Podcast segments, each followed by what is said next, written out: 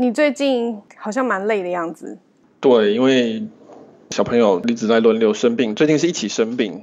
然后又要准备礼拜六一个演讲，所以有点焦头烂额。哇，辛苦！那你应该还蛮轻松的吧？是我在一个风和日丽的地方，非常的开心。在一个可以骑骆驼的地方。对，我在杜拜，所以我们今天是远距录音。没错。好，我们先自我介绍一下。好，大家好，我是科技导读的周清华。大家好，我是玉清。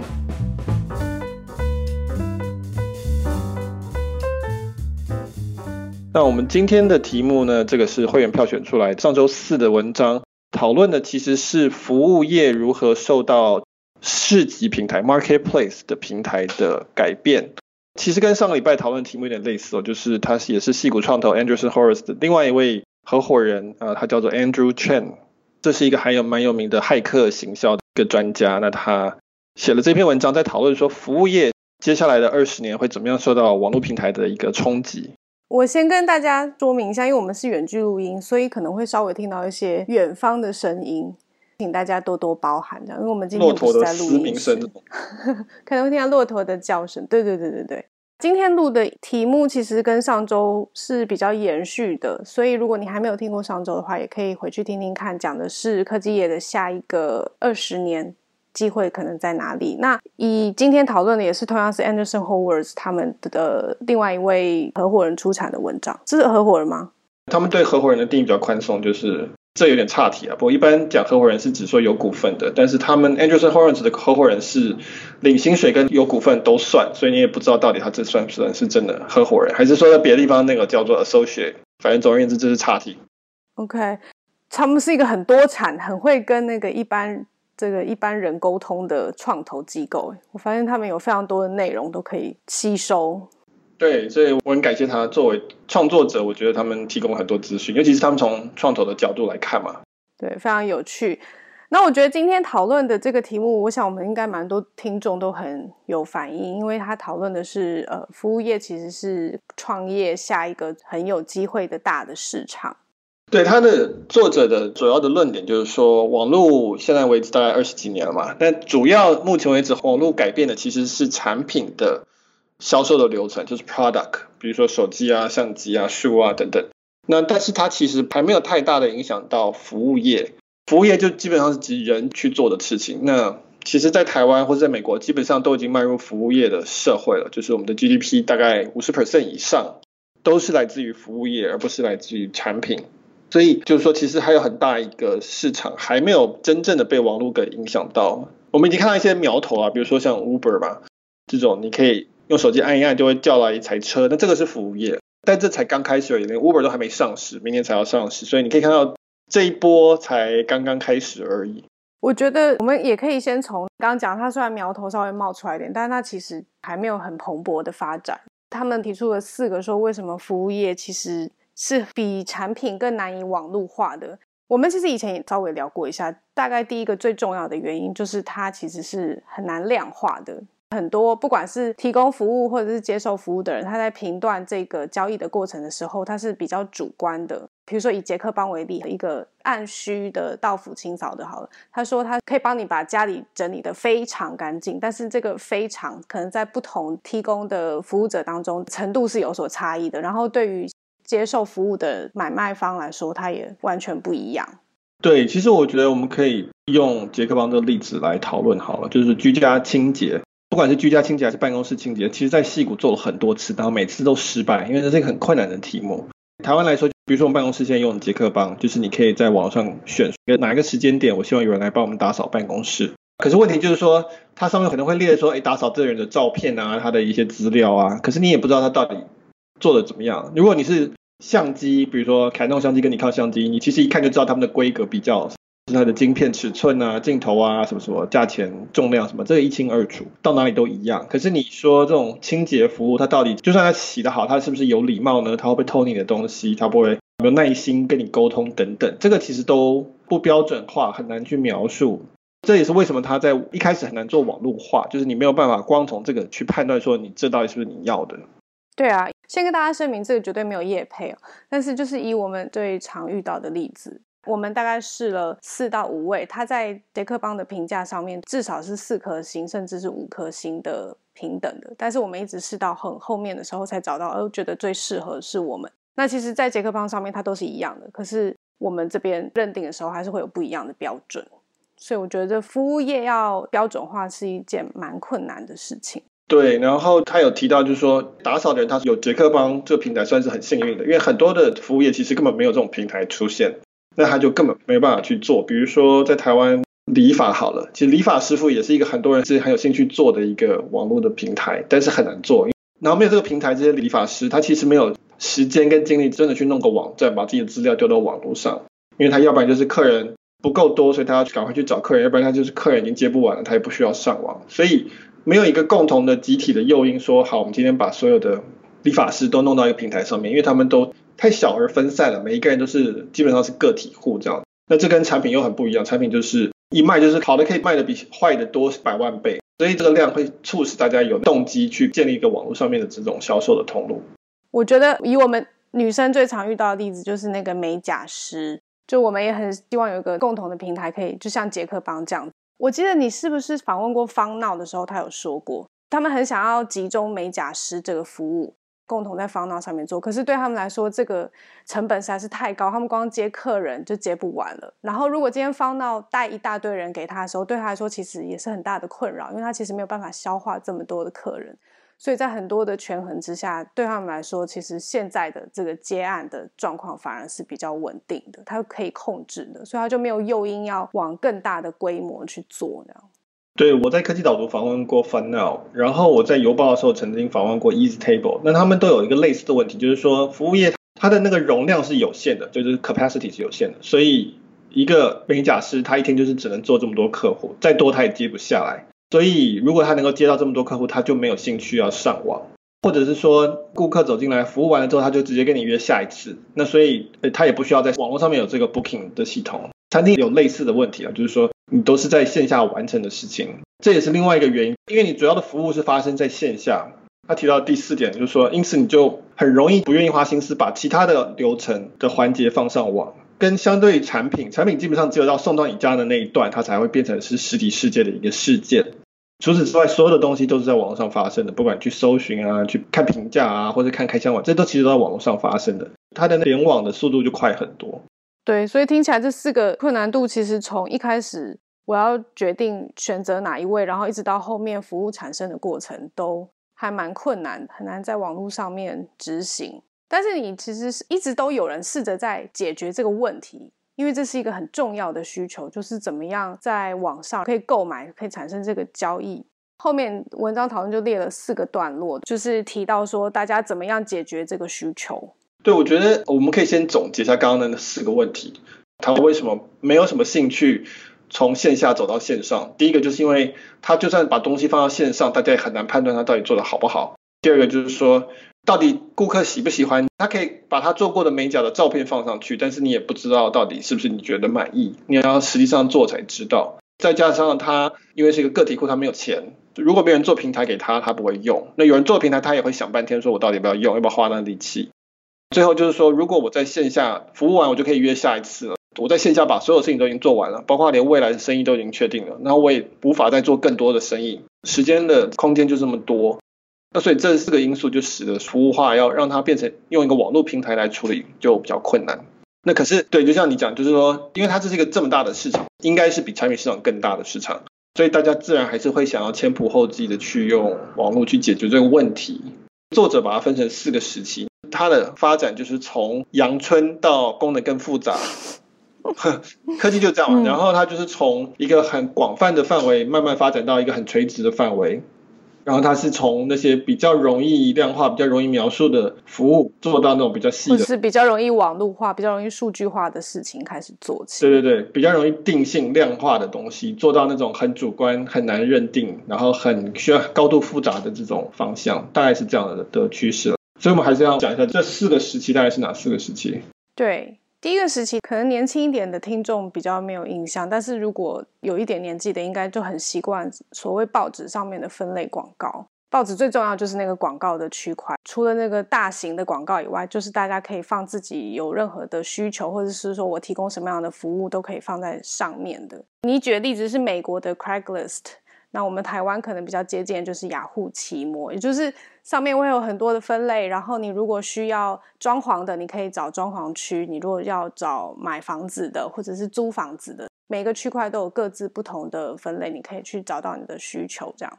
对，我现在想想，可能台湾的另外一个例子就是 PTT，PTT 有分很多版，那有些版它也会有这种交易的功能，比如说南港版就会有南港的一些东西，那或者是你是汽车版，也可以找一些汽车的东西，这样可能在台湾的对照可能是 PTT 或是雅虎奇摩，这就是所谓的分类广告，这是一个非常早期的形式，很简单的就是把资讯丢上去，就是黄页嘛。就是、就是电话本黄页，对，至少让供需两边都扩大了，就是说我都可以看到更多的选择性，或者更多的顾客这样子。对，就是选择感觉上变多了，选择变多了以后，很多资料嘛，所以慢慢的就会往第二个时期，这算是比较垂直领域的分类广告就对了，就它还是一样是把所有的资料都列出来，只是它只针对某一类型的需求去列出。对，这就是垂直化，针对某个领域的网站，然后但是会增加更多专门适合这个领域的功能。比如说在台湾，我列了几个，比如说非常婚礼，如果要结婚的人，大概都会经历过非常婚礼这个网站，它上面就会有一堆关于说婚纱哪里拍啊，婚礼在哪里请啊，然后多少钱啊，一堆资讯，它就是一个很垂直，专门在讨论婚礼的这件事情。然后，如果你的婚姻顺利的话，就会去 Baby Home，什么东西？就是亲子网站。OK，那就会开始看到一堆小孩要买什么床啊、什么睡衣啊，要在哪里做月子中心等等。然后呢，如果你的收入持续的增加的话，你就可能会去这种永庆房屋网啊，或者是 Mobile 01去看汽车，有一些汽车网站专门在讨论汽车的东西。所以这就是垂直化了，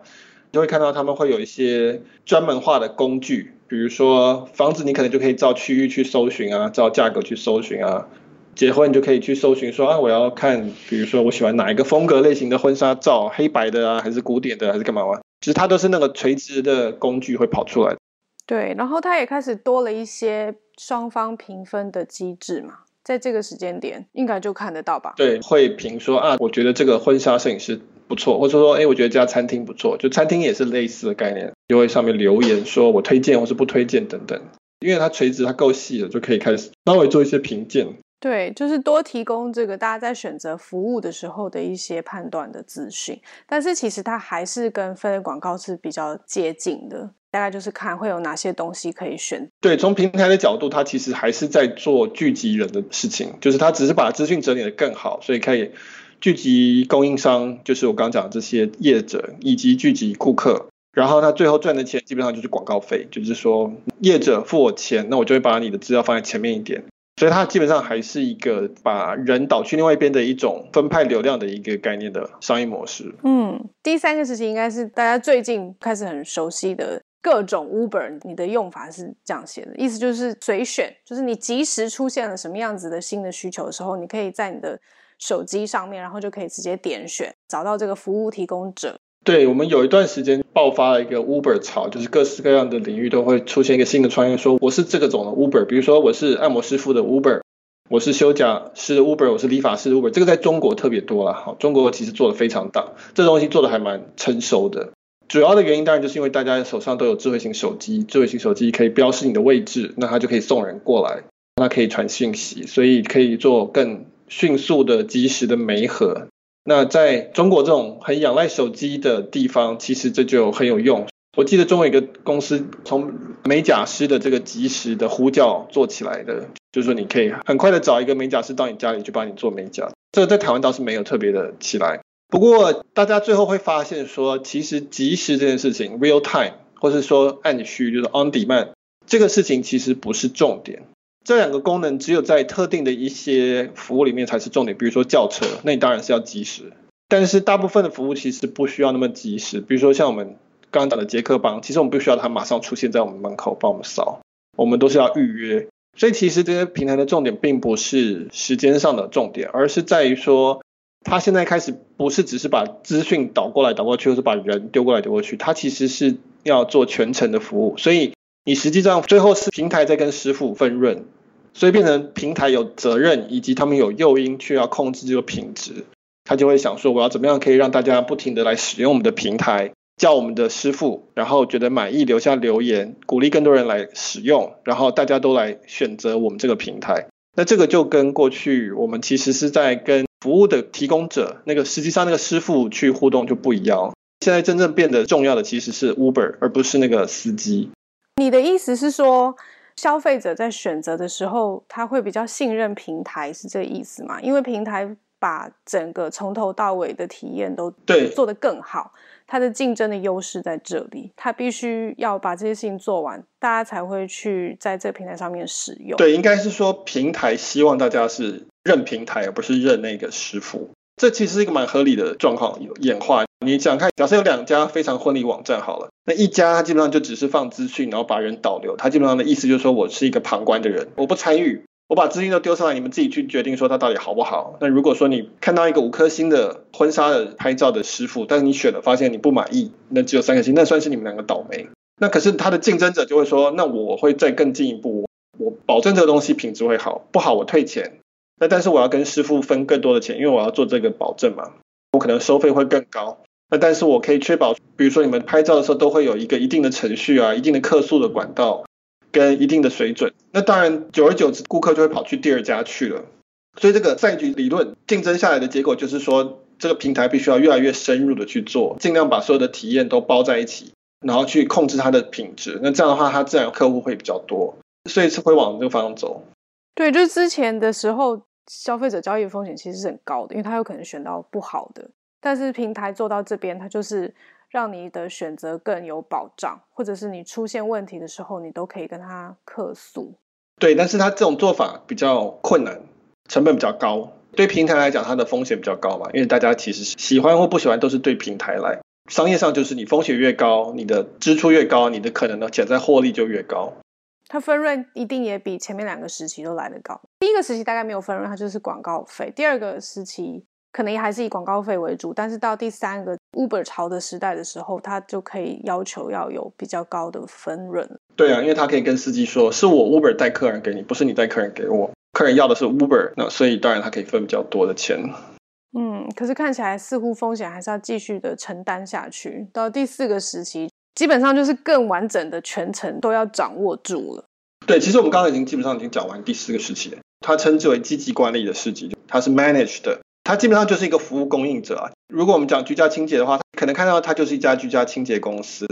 虽然它有很多的居家清洁的工作的人给他选，但是你可能根本就不会意识到是谁，基本上你会觉得说就是这家公司在服务你，只是他派人而已。哦，OK，所以真的跟消费者建立关系的。已经不是这个服务提供者，而是平台本身。所以你的意思是说，它已经不是只是做媒合而已，基本上它就是服务提供者。对，它里面举的一个例子叫做 Honor。Honor 它的做法就是，它是要提供老年人在家居家照顾的一个服务。尤其在美国，它可能会需要人到你家里去看你状况，帮你煮菜等等。你去找 Honor 的时候，它一样你可以看到很多选项，你可以看到人选、资历等等。但是 Honor 它会派人出来跟你沟通，说，哎，你到底是什么样的？身体状况，你需要什么样的服务？然后呢，他在列的这些人，他基本上也是他去筛选、跟面试、跟训练出来的，所以他会最后说：“哦，好，以你这样的状况，我觉得我可能建议你使用这一位或是这一位。比如说这个会讲西班牙文，那个会讲英文，这个人比较年轻，可能体力比较好，或是这个人比较有照顾过退伍军人的经验等等。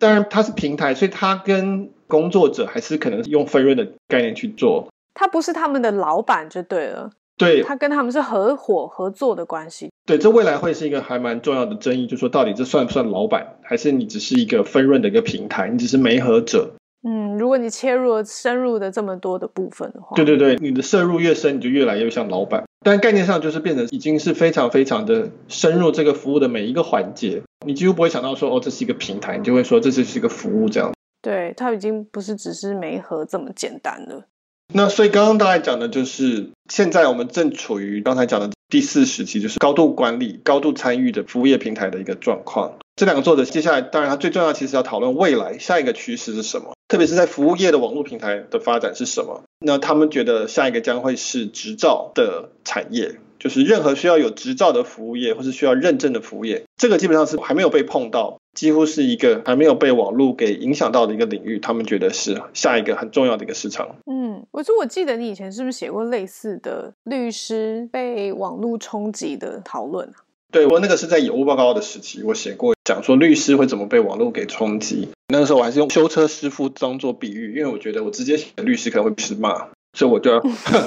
我本来这一开始要写顾问的，但是后来顾问又会被顾问业的人骂，说怎么可能顾问这么困难的工作怎么可能被取代？怎么可能会平台化？或者是律师说啊，律师这个是一个很复杂的工作，或者是医生，医生也会说啊，我们这个是要训练很久才有的一个东西，怎么可能会？很容易的被平台化，或是被电脑替代，所以我那时候只好用修车师傅为概念去写。但是其实那个逻辑是一样的，过程其实是差不多的。他们本质上都是服务业，所以这个例子是贯通的。你只是找了一个比较不会跟你抗议的角色就是了。对，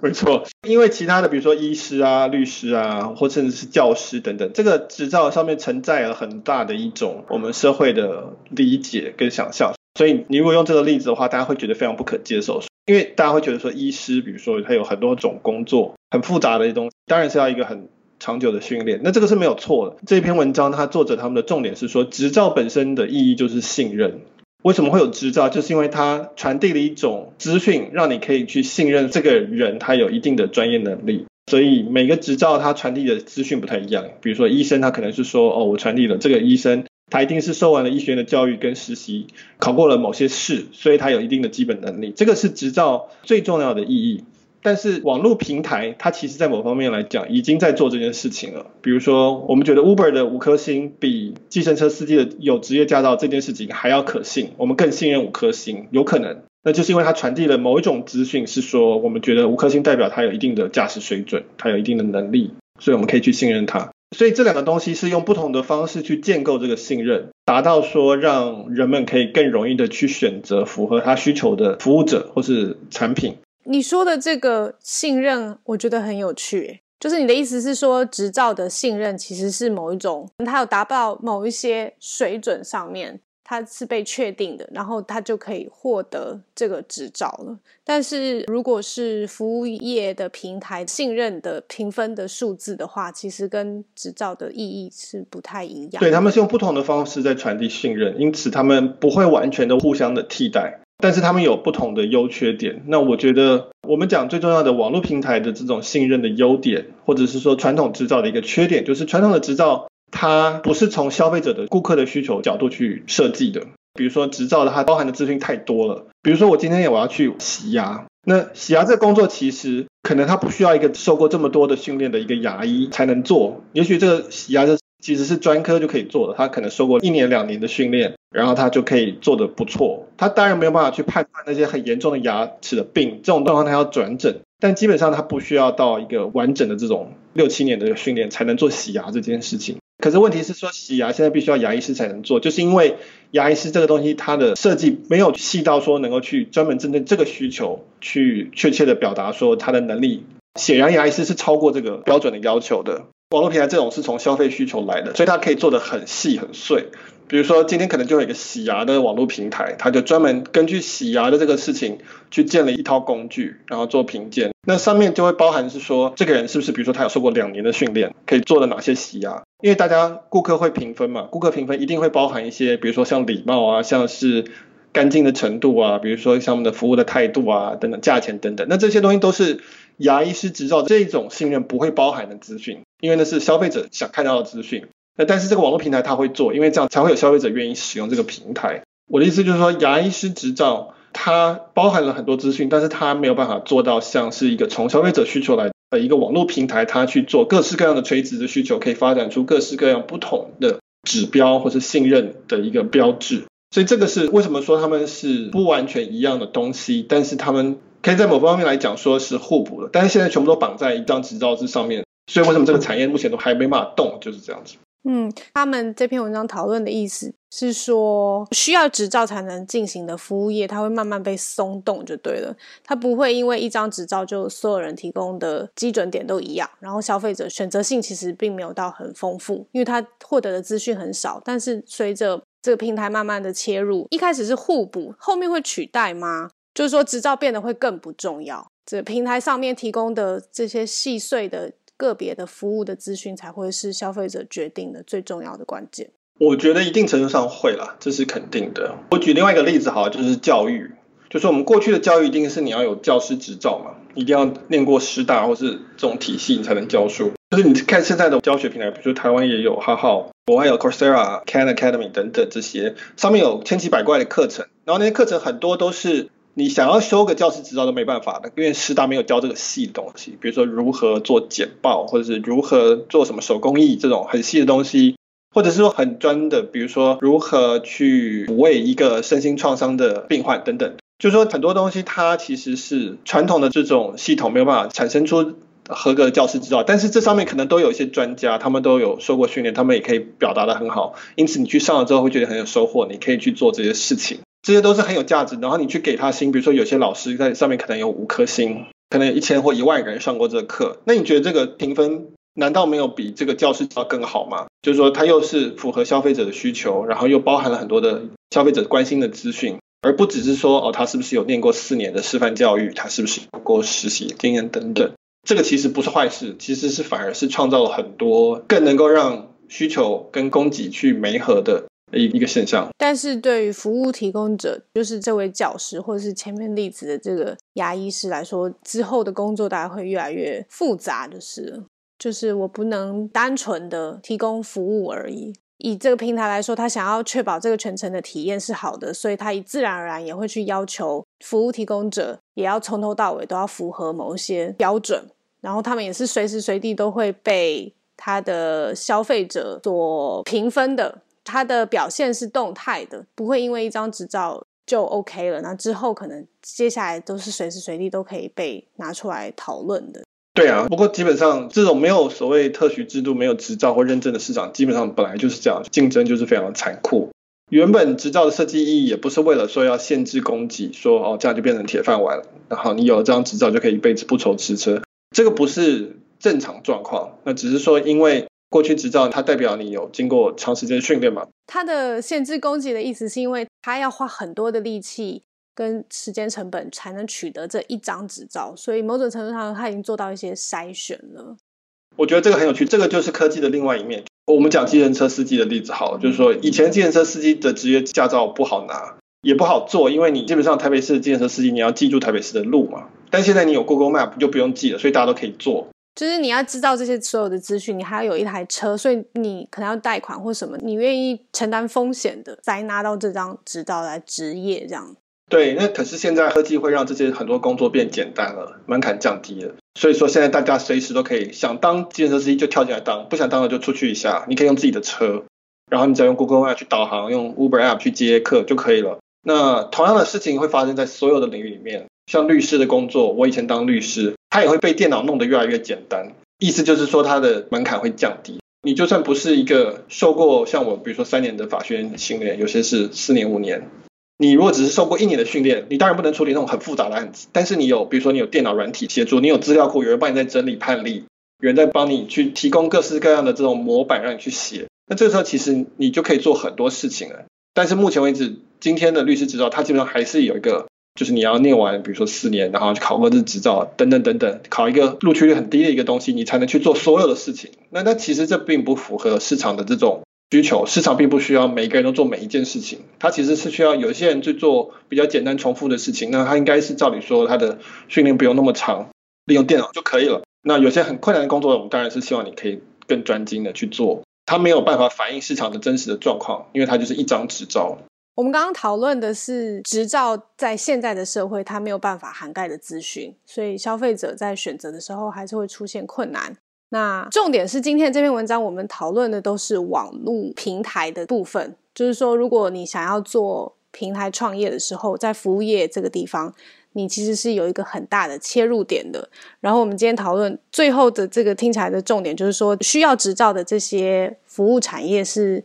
慢慢会可以被松动的地方的，你听起来好像是说，你觉得这个服务业的平台，慢慢的它跟执照是会有某种取代的关系，还是互补的关系吗？我觉得可能会像是这样，就是说，比如说现在很多财经金融业的人会要去考 CFA 嘛，CPA，这其实不是什么政府的执照，这是那种民间专业团体自己定的一个认证。那我觉得未来很可能这种认证会由网络平台来提出来，所以比如说网络平台某一家金融平台，他就会说我有这些证照，他可能不叫证照，他可能就是可以拿到一个徽章就对了，你只要能够通过这些事情，但是他会更加的细跟碎，跟是沿着企业顾客的需求去设计的，而不是就是那一张，然后所有人都考那一个。它的评价方式也不会是传统的这种用科目式的，它可能是更动态的，可能是由更有企业顾客的需求出发的去评估的。你说到这个，我突然想到你以前写过就是 LinkedIn，哎，LinkedIn 应该是很认真的在做这件事情，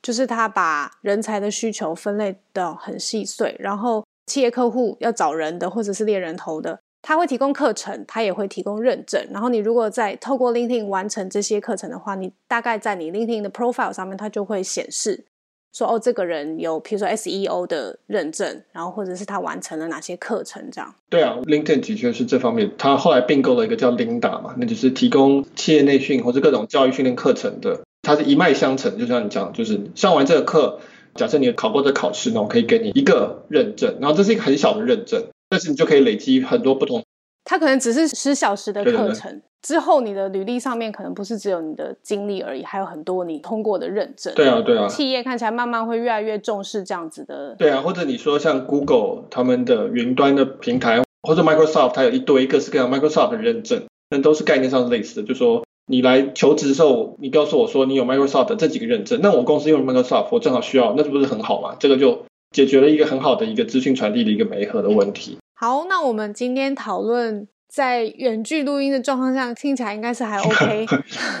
会忽然卡住，会冷掉。对，会忽然卡住，对，网络的那个通讯稍微有一点点问题，不过是很有趣的题目。那如果你有兴趣的话，节目介绍里面有提供这篇文章的连接，可以欢迎点击里面进去看一看。然后还是一样，就是说，希望如果你们喜欢这个节目的话，能够多多的，管是在呃苹果 iTunes 的 Podcast App，或是在 SoundCloud 上面。给我们五颗星，就刚刚讲的，那给我们认证，嗯，那对我们来说都是很大的鼓励。对，作为科技媒体，我们完全知道这些评价的重要性。所以，如果你也喜欢我们的话，就欢迎给我们一些鼓励。好，那我们今天就到这边。好，谢谢，谢谢。